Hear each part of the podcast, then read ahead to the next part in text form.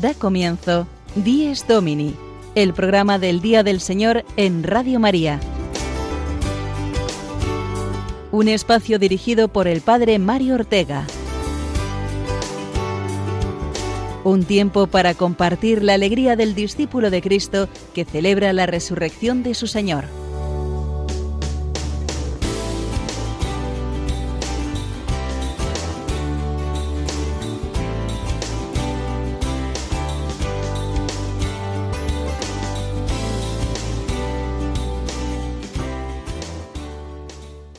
Buenos días, queridos amigos del programa del Día del Señor.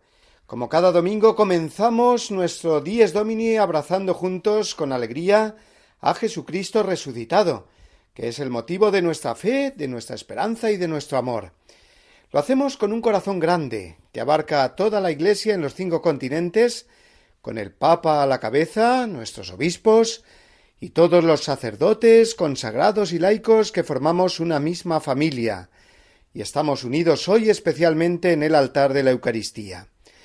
Estamos en el duodécimo domingo del tiempo ordinario, bien entrado ya, el mes del Sagrado Corazón, y con los niños y jóvenes ya de vacaciones, y el pensamiento en lo que las circunstancias de la pandemia y la propia economía familiar nos permitan viajar este verano. Sea como sea, tu radio amiga, la radio de la Virgen, te acompaña y proporciona ese calor humano y cristiano que te ayuda a vivir la fe, a rezar, a formarte y a conocer tantas cosas hermosas que nos ofrece nuestra abundante programación. Nosotros esta mañana, el equipo de colaboradores de Dies Domini, hemos vuelto a preparar con mucha ilusión este programa con los contenidos que ahora anticipamos a modo de sumario.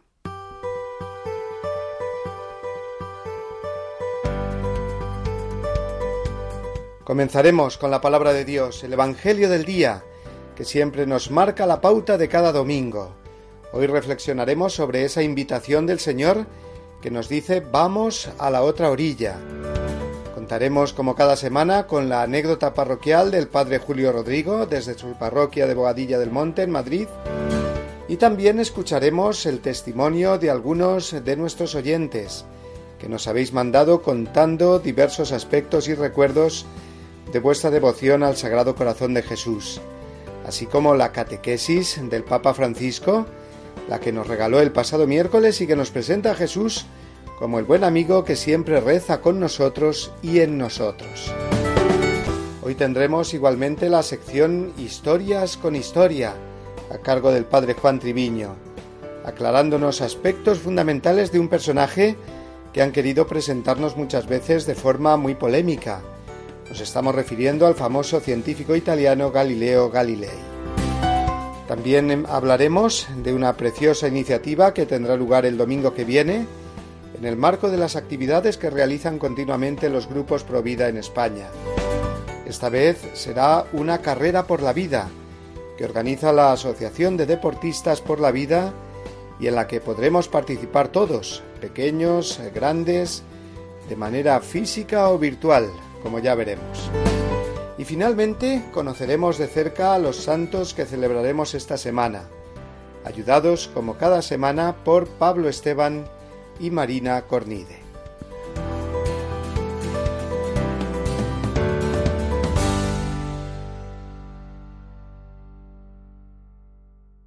Evangelio según San Marcos, capítulo 4, versículos del 35 al 40.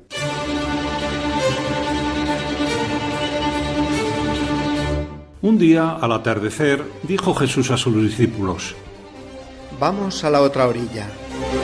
Dejando a la gente se lo llevaron en barca como estaba. Otras barcas lo acompañaban.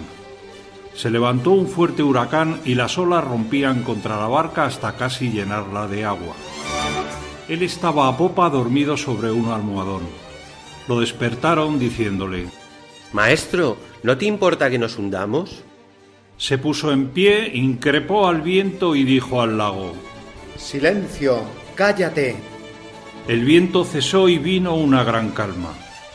Él les dijo, ¿Por qué sois tan cobardes? ¿Aún no tenéis fe? Se quedaron espantados y se decían unos a otros. ¿Pero quién es este? Hasta el viento y las aguas le obedecen.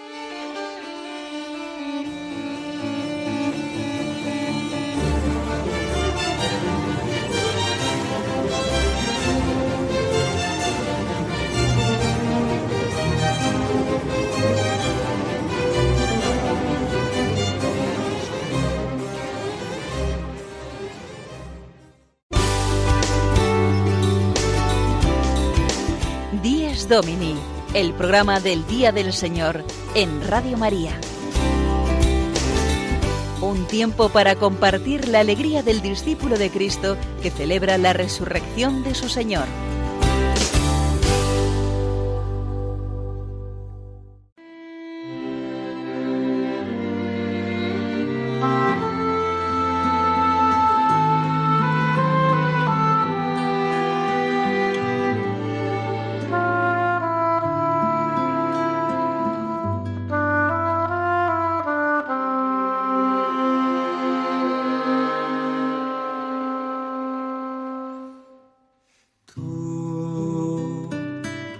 has venido a la orilla,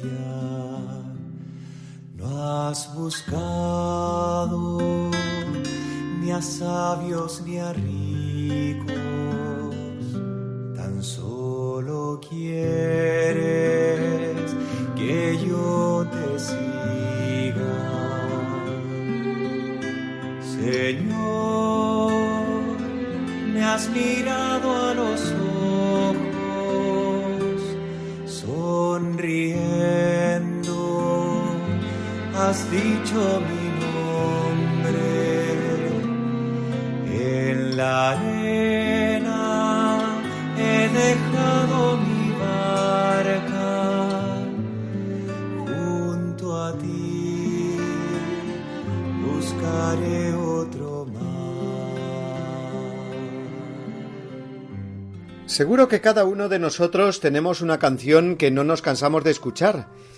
que cada vez que vuelve a sonar nos remueve por dentro y saca de nosotros los mejores sentimientos de paz, de agradecimiento, de sentirnos identificados con lo que dice la letra.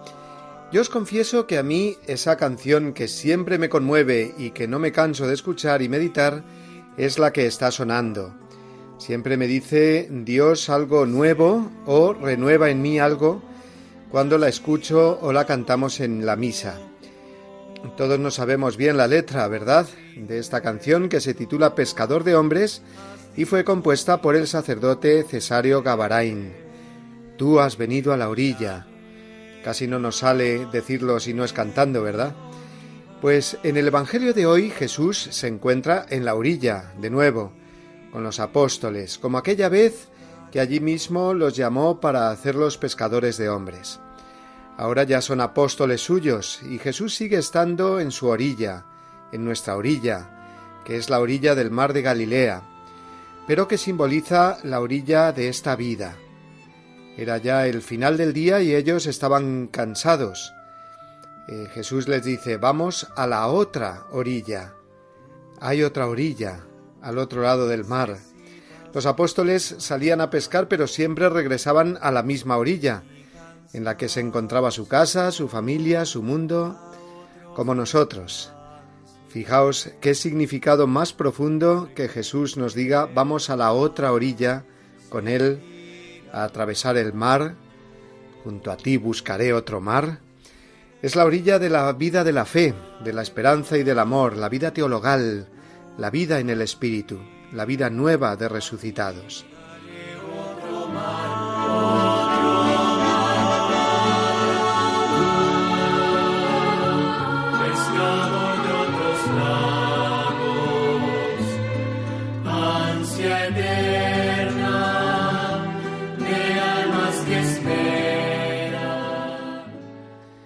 Me quedo con esta invitación de Jesús. Me parece un resumen perfecto de su llamada, del Evangelio entero. Vamos a la otra orilla, a descansar con Jesús. No es que queramos abandonar nuestra orilla, pero sí contemplar también la otra, es decir, tener una mirada amplia que abarque toda la grandeza de la vida en Dios, y no solo una mirada superficial y corta. Para ello hay que atravesar el mar. Y en el mar eh, sucede la tempestad, el drama, el pensar que Dios está dormido, que estamos solos. Pero es entonces cuando experimentamos el poder de Dios sobre las olas y vientos que nosotros no podemos calmar, y Él sí, con una sola palabra. Solo si nos embarcamos con Él hacia la otra orilla, podremos pues descubrir el poder y la gloria de Dios. Has dicho mi nombre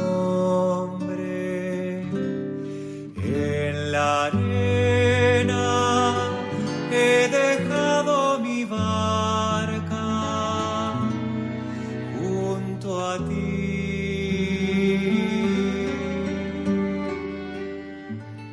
Pues sin dejar este argumento del todo, vamos ahora a escuchar la anécdota del padre Julio Rodrigo, ya que nos va a hablar de la otra orilla refiriéndose a ella como la vida eterna, de la que ya participan, dormido su cuerpo, en la gloria de Dios, nuestros difuntos.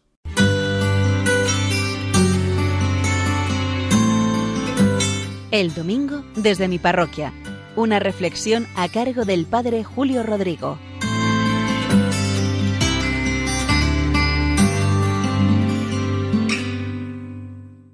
Muy buenos días y muy buen domingo a todos, a todos los que están escuchando este programa de Radio María del Día del Señor.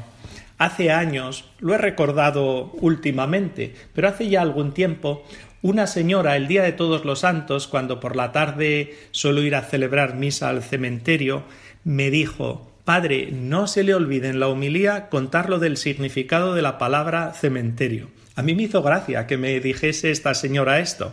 Le comenté, pero si ya lo he dicho muchas veces y todo el mundo lo sabrá, dice, da igual, nos hace bien oírlo de nuevo, nos hace bien escucharlo, aunque se repita una y mil veces más. ¿Qué es lo que les decía yo? Pues en realidad algo que simplemente si pinchamos en Google podemos descubrir, y es la etimología de la palabra cementerio, conforme se fue extendiendo el cristianismo en el Imperio romano. Aquellas primeras generaciones de cristianos fueron sustituyendo progresivamente el nombre que se daba a esos recintos donde depositamos y enterramos a nuestros difuntos. En el Imperio romano se llamaban necrópolis, ciudades de los muertos, eso es lo que significa esa palabra. Y los cristianos fueron sustituyéndolo por la palabra cementerio que viene del griego, pasó al latín, ha pasado al español, pero en su origen en griego lo que significa es dormitorio. Los que allí están depositados no están muertos, sino que duermen en la esperanza de la resurrección. Cada vez que visito un cementerio me hace bien recordar esto y mirar las sepulturas con esta fe, que es el núcleo de nuestra fe. Para Dios todos están vivos. Como dijo Jesús, Dios no es un Dios de muertos, es un Dios de vivos. Nuestro destino es la resurrección, la vida eterna, poder disfrutar con Dios de la paz y felicidad de su reino.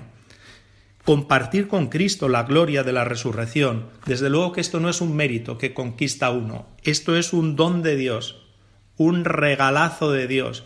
A nosotros solo nos toca acogerlo, confiando siempre en su perdón y en su misericordia. Para comprender bien esto, los santos son una magnífica escuela. Siempre son una escuela en el camino cristiano, en nuestra fe. Y siempre recuerdo el testimonio de una joven italiana que a mí me ha llegado profundamente al corazón, Chiara Luce Badano. Murió en 1989 con 18 años, está beatificada, es la beata Chiara Luce Badano. Y miren, cercana ya a su muerte de cáncer, le dijo a su madre, hazme un traje de novia y házmelo blanco con un cinturón rosa. La madre le preguntó, pero hija, ¿para qué quieres un traje de novia? Dice, tú házmelo y cuando muera me lo pones. Y cuando me lo estés poniendo, di, ahora Kiara ve a Jesús, y repítelo por segunda vez, ahora Kiara ve a Jesús, y por tercera vez, ahora Kiara ve a Jesús. Y añadió, porque yo quiero ir al encuentro de Cristo como una novia que se prepara para su esposo.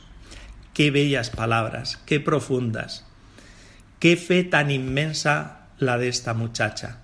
Tenía bien claro que ese paso de la muerte es un paso a la vida eterna, a disfrutar con Dios para siempre. Nada más, que disfruten de este domingo y nos volvemos a escuchar el domingo que viene.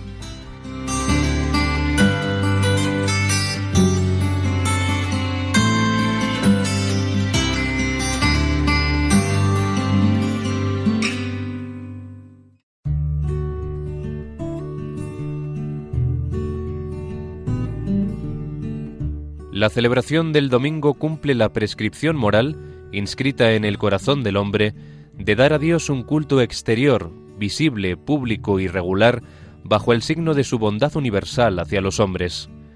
El culto dominical realiza el precepto moral de la antigua alianza, cuyo ritmo y espíritu recoge celebrando cada semana al Creador y Redentor de su pueblo.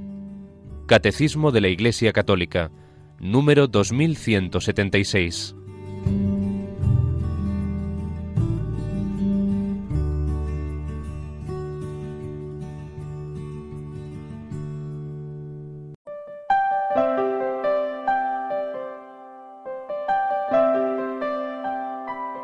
Buenos días, Señor. A ti el primero encuentra la mirada del corazón apenas nace el día. Tú eres la luz y el sol de mi jornada.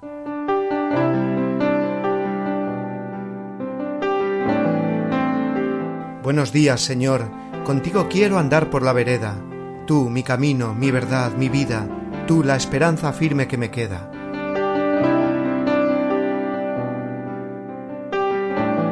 Buenos días, Señor. A ti te busco. Levanto a ti las manos y el corazón al despertar la aurora. Quiero encontrarte siempre en mis hermanos.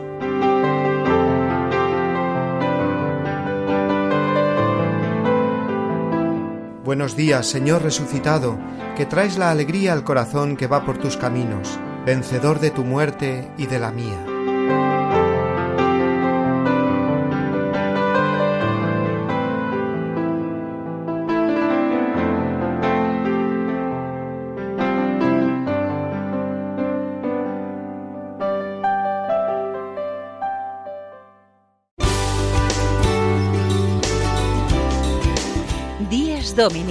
El programa del Día del Señor en Radio María. Un tiempo para compartir la alegría del discípulo de Cristo que celebra la resurrección de su Señor.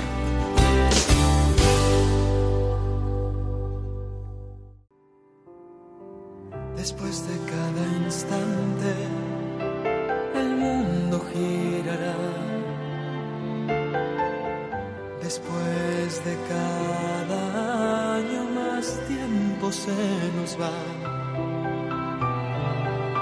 Después de un buen amigo, otro amigo encontrarás. Y después de ti, ¿qué? Después de ti,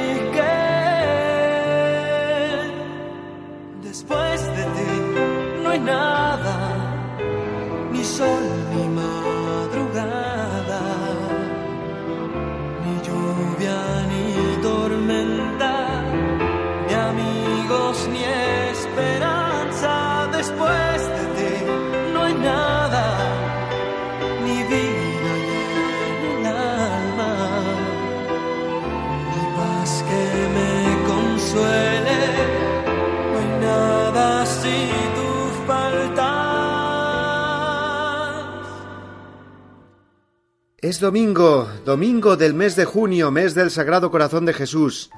No lo olvidemos y no dejemos de confiar en Él, que viene cargado de todo el amor y la plenitud de vida que desea nuestro propio corazón y el corazón también de toda la humanidad. Hace dos semanas nos hablaba el Padre Santiago Arellano de ese nuevo monumento al corazón de Jesús que bendijeron el otro día en su parroquia de Talavera de la Reina a la vez que consagraban esta localidad toledana al Sagrado Corazón. Pero es que es maravilloso descubrir que tenemos cientos de monumentos del Sagrado Corazón de Jesús repartidos por toda España, en infinidad de pueblos y ciudades de nuestra geografía nacional.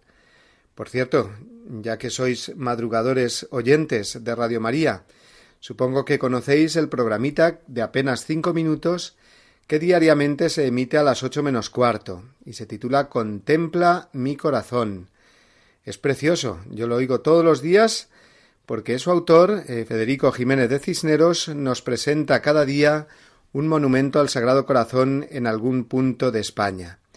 Se aprende un montón y uno se da cuenta de que España es realmente un lugar donde el Sagrado Corazón reina con especial veneración. Pues bien, qué buen propósito eh, que podría ser ahora, que hace buen tiempo, antes de que venga más calor, poder visitar eh, el monumento al Sagrado Corazón que tengamos más cercano y pedirle por nosotros, por la paz en el mundo, por España, por los jóvenes y los niños. Y es que el corazón de Jesús es la fuente principal de la renovación de todo personas, familias, instituciones y países. Nos han ido llegando estos días algunos testimonios eh, de los oyentes contando su experiencia de devoción al Sagrado Corazón de Jesús. Escuchemos algunos de ellos ahora. Concretamente, comenzamos por el de esta oyente asidua de Dies Domini, que nos cuenta cómo se acrecentó su devoción al corazón de Jesús al encontrarse una imagen suya abandonada en la calle y haberla recogido y restaurado. Qué alegría poder, casi que no grajo su teléfono. Ahí le mando mi sagrado corazón de Jesús. Es mi, mi adoración. Me lo encontré en la calle un día, hace un año por ahí. Lo mandé a restaurar. Mira qué bonito me ha quedado, Padre. Así que el viernes, si Dios quiere, que la consagración de Sagrado Corazón, le pido que por oraciones por mi familia, por mis hijos, por mi matrimonio, porque el Sagrado Corazón me ha hecho muchas, muchas bendiciones y por esa radio María que es la evangelización y por tan buenos pastores que tenemos. Gracias por estar ahí con nosotros.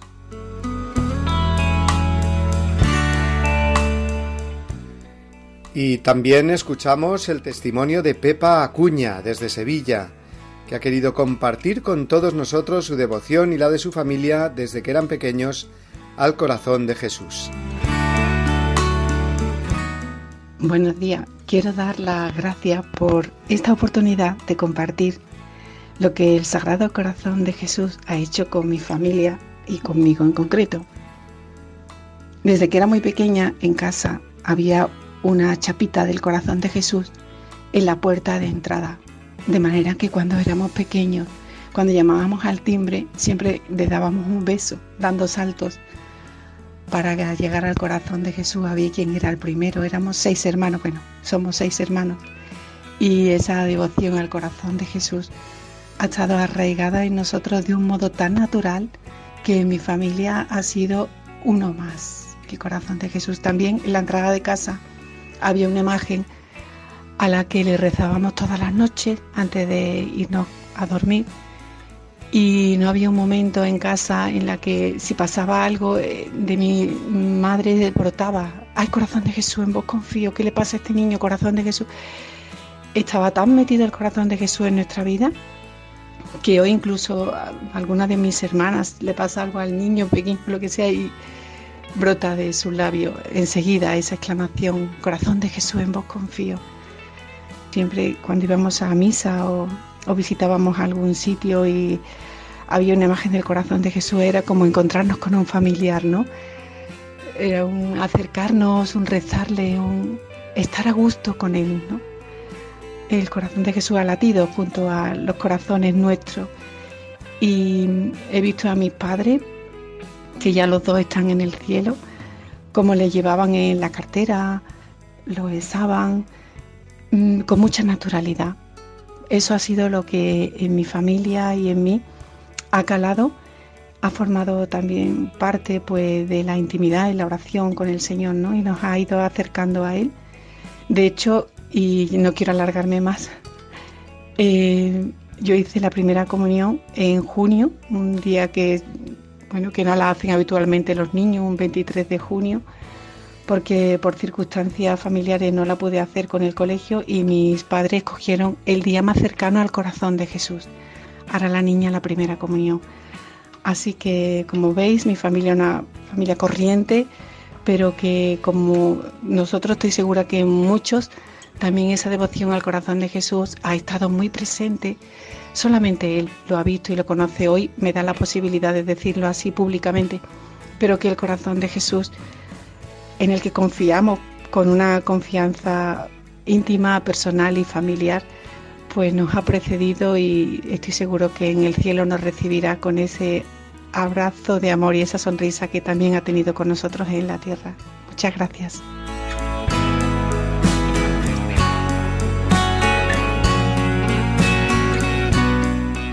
Muchas gracias, Pepa, que nos has enviado este audio desde Sevilla.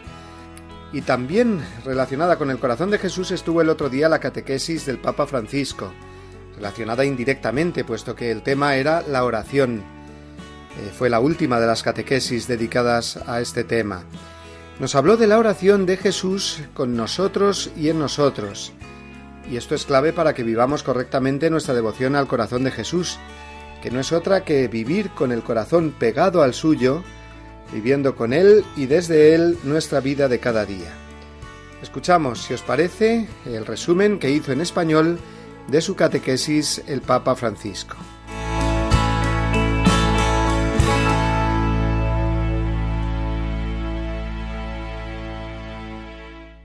Queridos hermanos y hermanas, hoy terminamos la catequesis sobre la oración.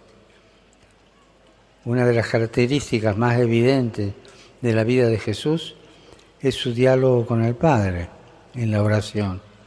Y como testimonian los evangelios, este diálogo se hizo más intenso en la hora de su pasión y muerte. En el huerto de los olivos Jesús reza con temor y angustia. Se dirige a Dios llamándolo Abba, es decir, papá, una palabra aramea que expresa intimidad y confianza. También en la oscuridad y el silencio de la cruz, Jesús invoca a Dios como Padre. En ese momento, en medio de atroces dolores, Jesús es el intercesor absoluto. Pide por los demás, pide por todos, incluso por quienes lo condenan. Suplica con palabras de los salmos, uniéndose a los pobres y olvidados del mundo desahoga la angustia de su corazón de manera muy humana, sin dejar de confiar plenamente en el Padre, consciente de su filiación divina hasta el último respiro en la cruz, cuando entrega su espíritu en la mano del Padre. Para entrar en el misterio de la oración de Jesús, nos detenemos en la que se llama oración sacerdotal, recogida en el capítulo 17 del Evangelio de Juan. El contexto de esta oración es pascual. Jesús se dirige al Padre al final de la última cena en la que instituye la Eucaristía.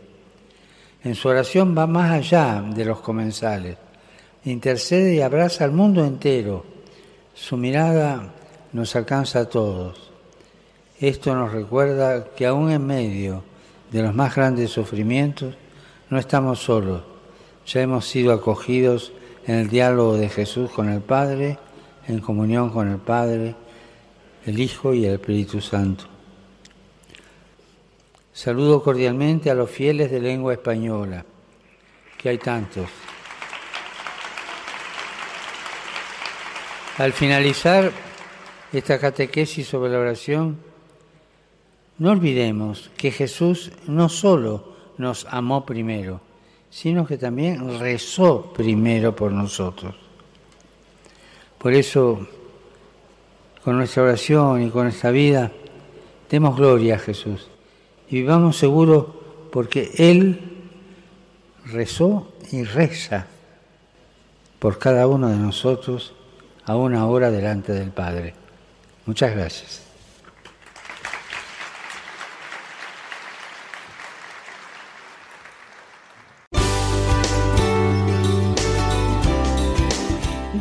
Domini, el programa del Día del Señor en Radio María. Un tiempo para compartir la alegría del discípulo de Cristo que celebra la resurrección de su Señor.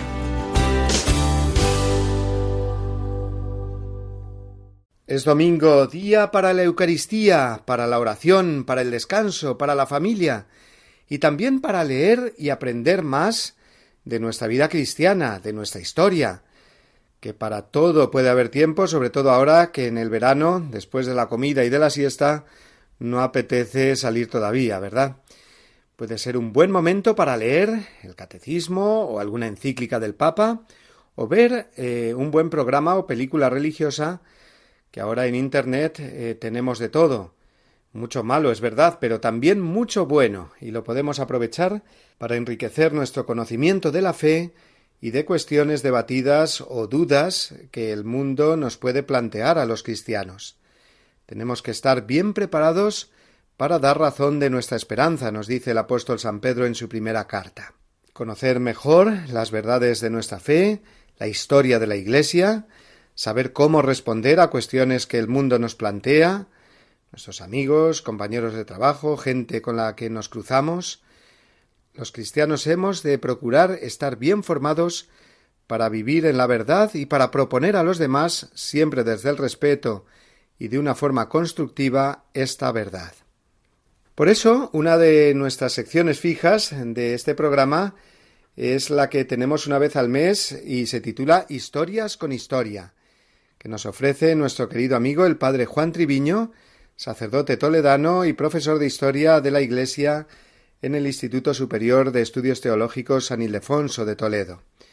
Hoy nos va a hablar de un personaje histórico en torno al cual hay mucha leyenda negra contra la Iglesia. Se trata de Galileo, el gran científico italiano del siglo XVI. ¿Qué es lo que realmente pasó con él? ¿Fue condenado por la Iglesia? ¿Cómo murió? Se ha dicho de todo. Pues escuchemos ahora esta sección del programa en la que el Padre Juan nos va a resumir todo en unos minutos.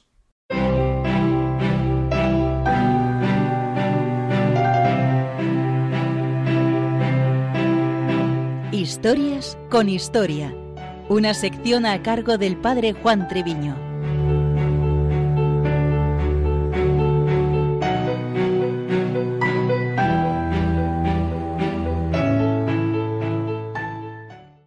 Una de las acusaciones más recurrentes en contra de la Iglesia católica es pretender presentarla como enemiga de la ciencia o intolerante con los avances técnicos o científicos.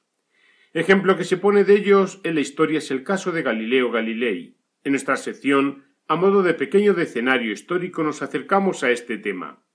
Primero, ¿qué imagen tenemos del caso de Galileo? Aquí, como en tantas ocasiones, ha pasado a la imaginación popular la idea de ser un científico condenado y hasta torturado o quemado en la hoguera, a quien persiguió la Inquisición por defender que es la Tierra la que gira alrededor del Sol. Esta imagen ampliamente difundida propagandísticamente ha calado en la sociedad en orden al desprestigio o acusación hacia la Iglesia católica, no se tratará, veremos, de una lucha entre ciencia y fe, sino en todo caso de dos fuertes personalidades en tiempos muy convulsos. Desde los hechos históricos intentemos profundizar. Segundo, ¿pero quién era Galileo? Nació en Pisa en el año 1564 y murió en 1642 en la zona de Florencia.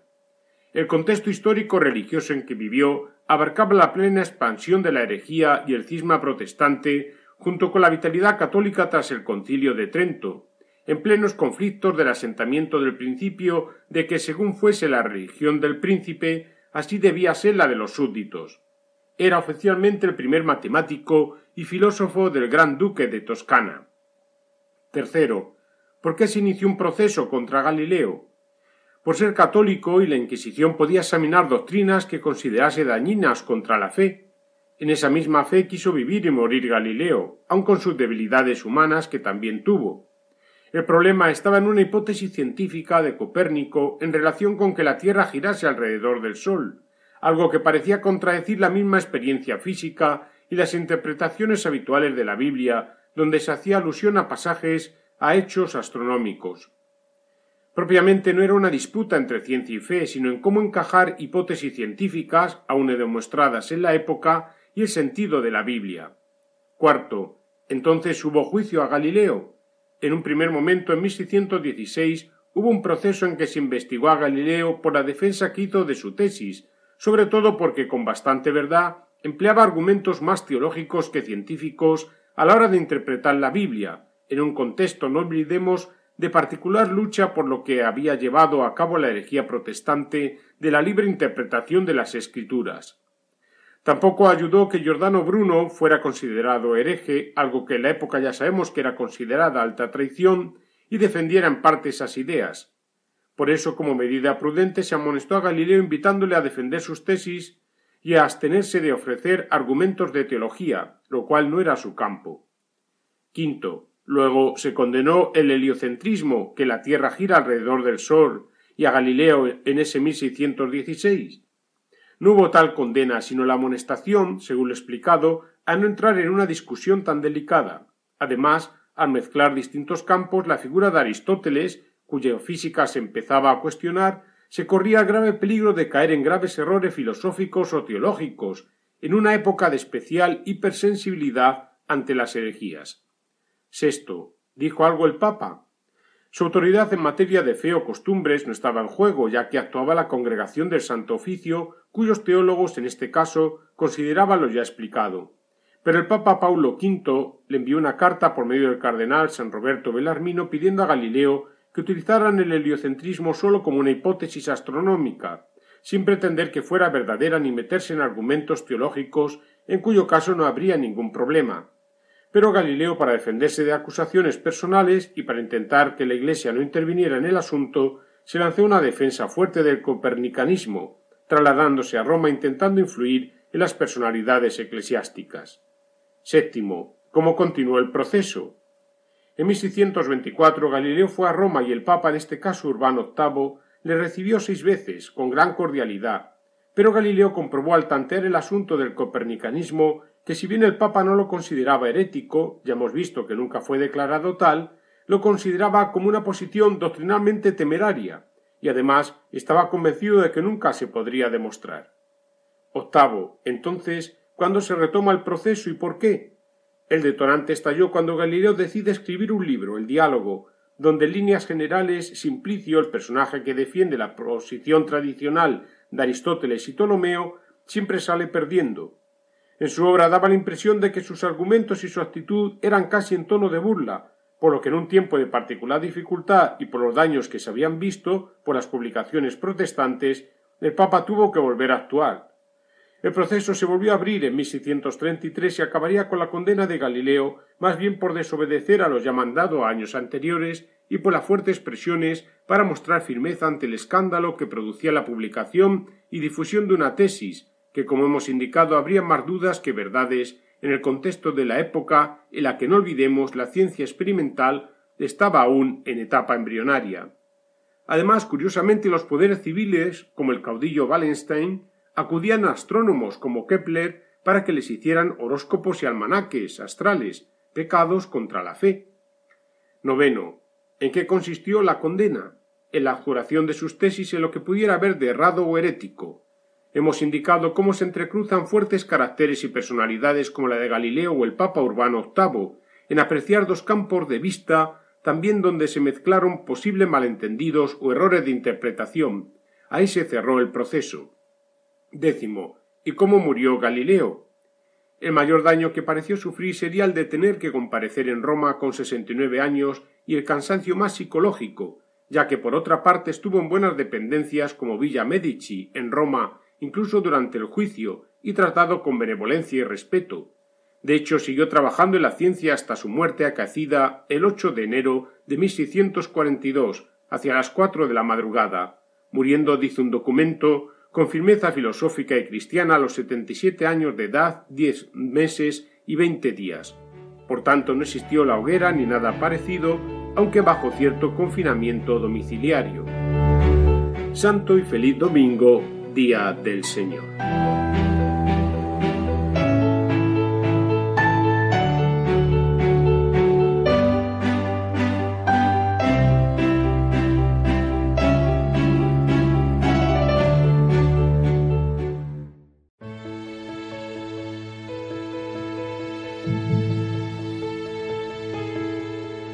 Señor, haz de mí un instrumento de tu paz, que allá donde hay odio, yo ponga el amor, que allá donde hay ofensa, yo ponga el perdón, que allá donde hay discordia, yo ponga la unión, que allá donde hay error, yo ponga la verdad, que allá donde hay duda, yo ponga la fe, Que allá donde hay desesperación, yo ponga la esperanza.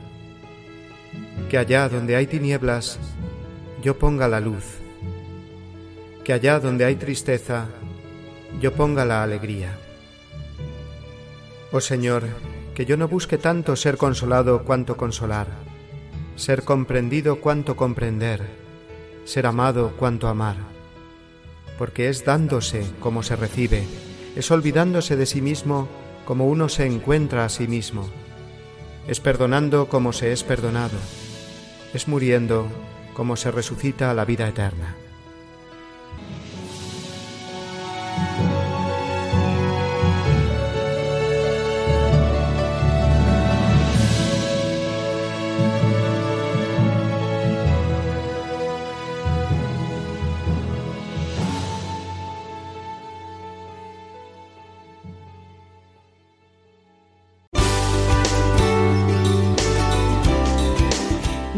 Domini, el programa del Día del Señor en Radio María. Un tiempo para compartir la alegría del discípulo de Cristo que celebra la resurrección de su Señor.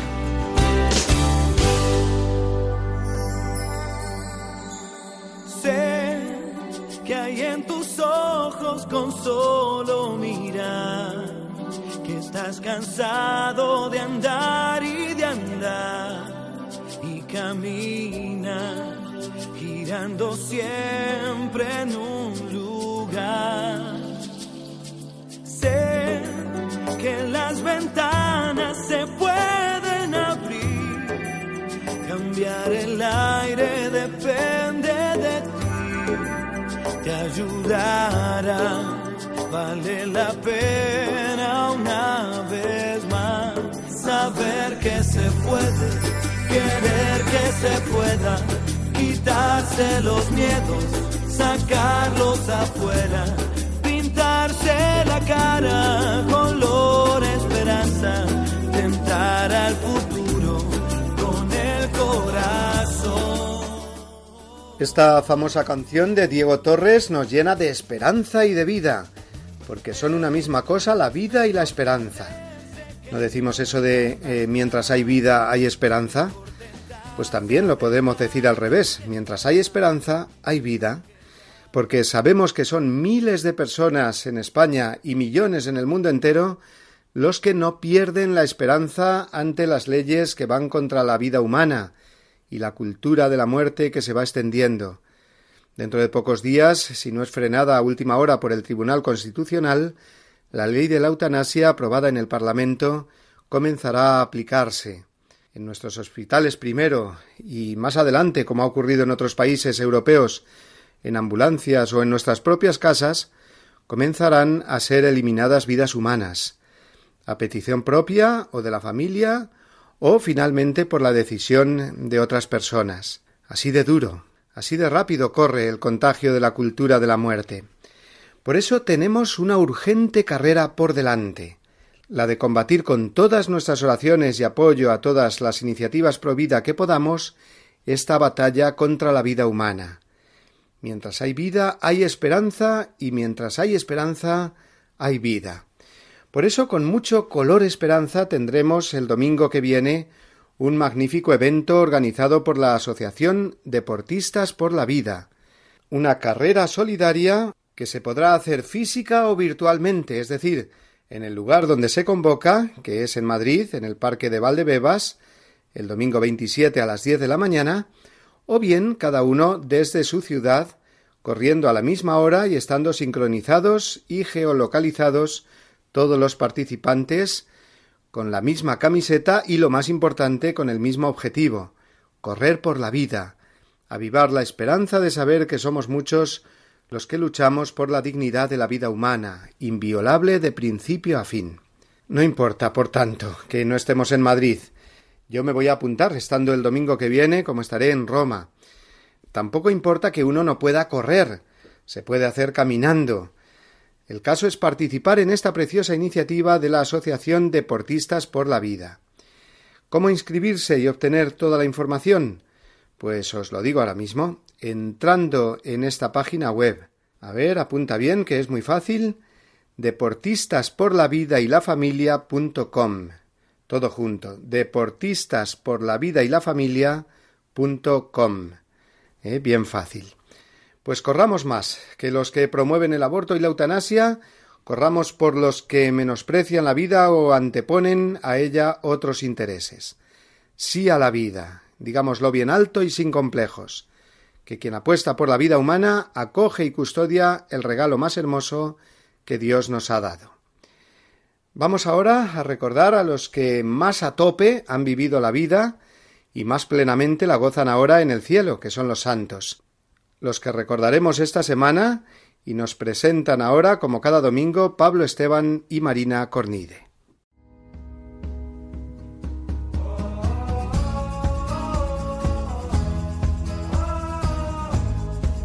Santos en nuestro caminar un repaso a los santos que celebraremos esta semana por Pablo Esteban y Marina Cornide.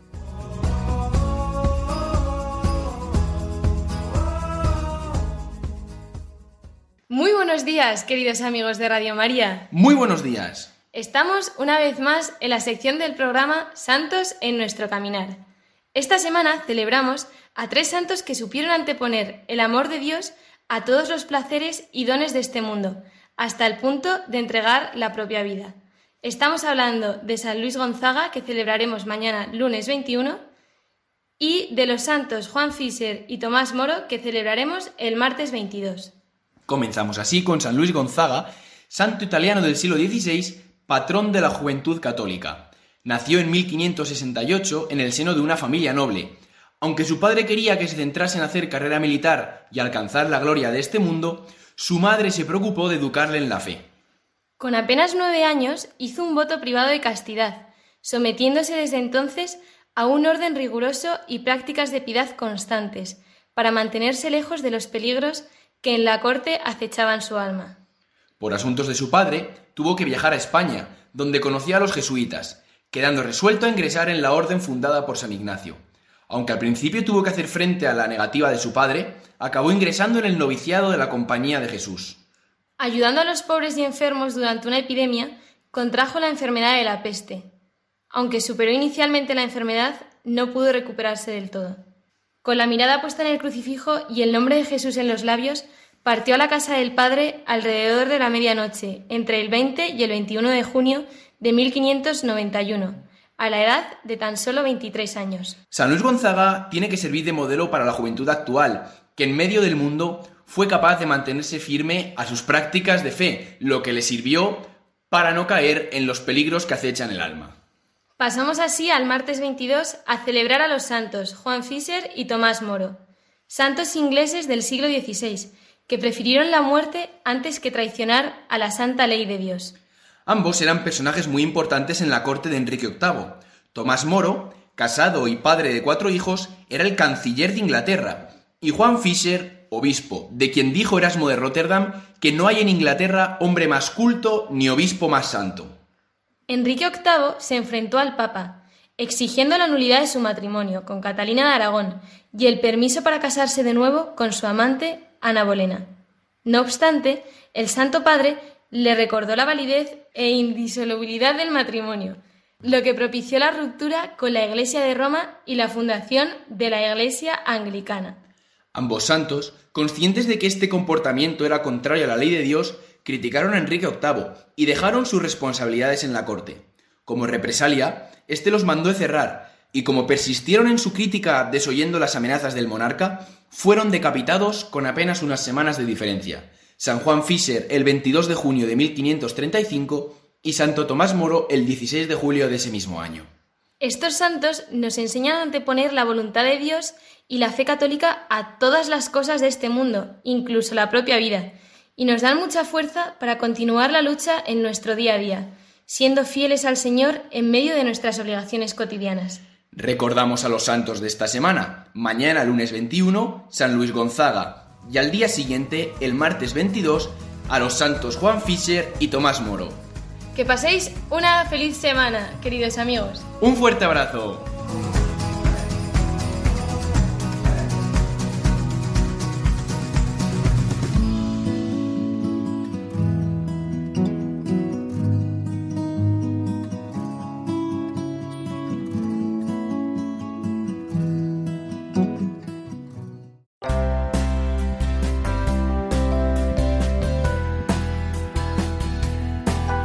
En este domingo del tiempo ordinario, después de haber compartido una hora juntos, como cada semana en este espacio del Día del Señor, nos vamos a ir despidiendo, no sin antes eh, recordar todos los contenidos que hemos visto en el programa de hoy.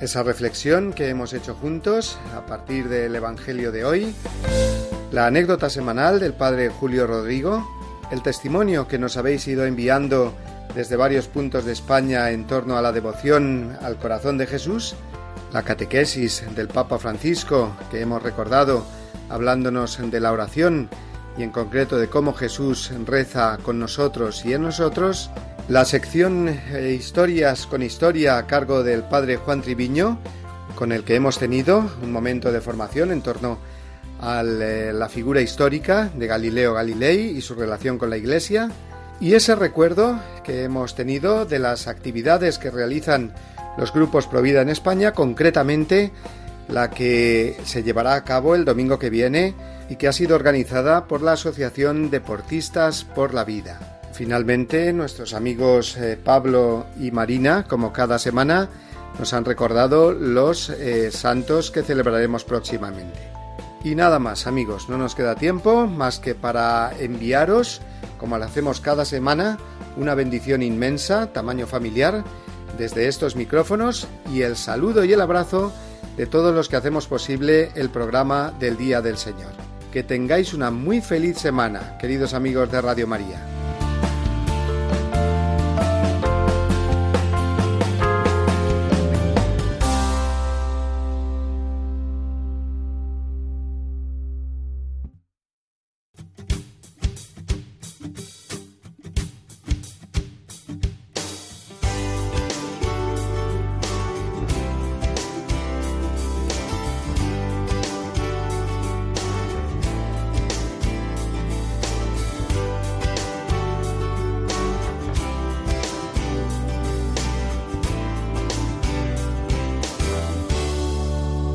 Así termina Dies Domini, el programa del Día del Señor en Radio María.